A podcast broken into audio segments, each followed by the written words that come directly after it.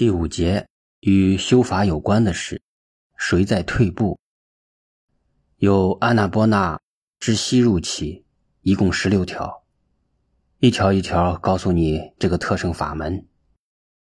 修行只有这一条路最好，什么禅啊、密啊，通通推翻了，就是这一条路，是佛讲的一条成功的法门。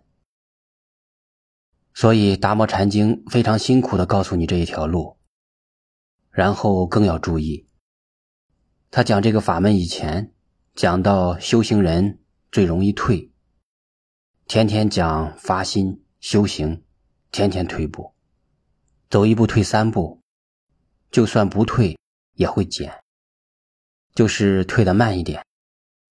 比较好的是停住不进步，这就是退。减注。达摩禅经先讲了几十个情况，粗略的讲有三四十个，仔细分析的话，每个情况都是退。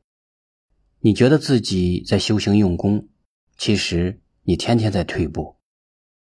不退步当然就是进步，所以达摩禅经很难搞懂，这就是秘密的法门：退、减、注。住就是停留，不要停留，要生进，向前进。到最后灭尽定，还要舍弃，才能证到一切皆空。真达到空的境界，才是见到空性。大家把六妙门到十六特生的修法，先要仔细的记住，要自己一步一步的实验，去推进，这是非常重要的。这不是讨论问题。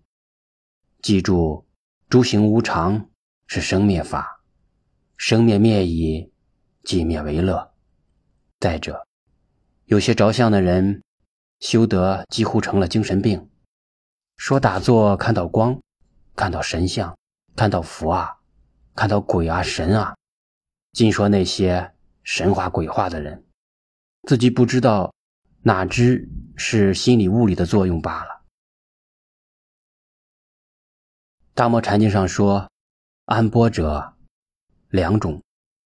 我现在浓缩跟你们讲，达摩禅经讲到修行容易退转，一般人开始很愿意修行，慢慢都退了，有三四十种退，实际上还不止。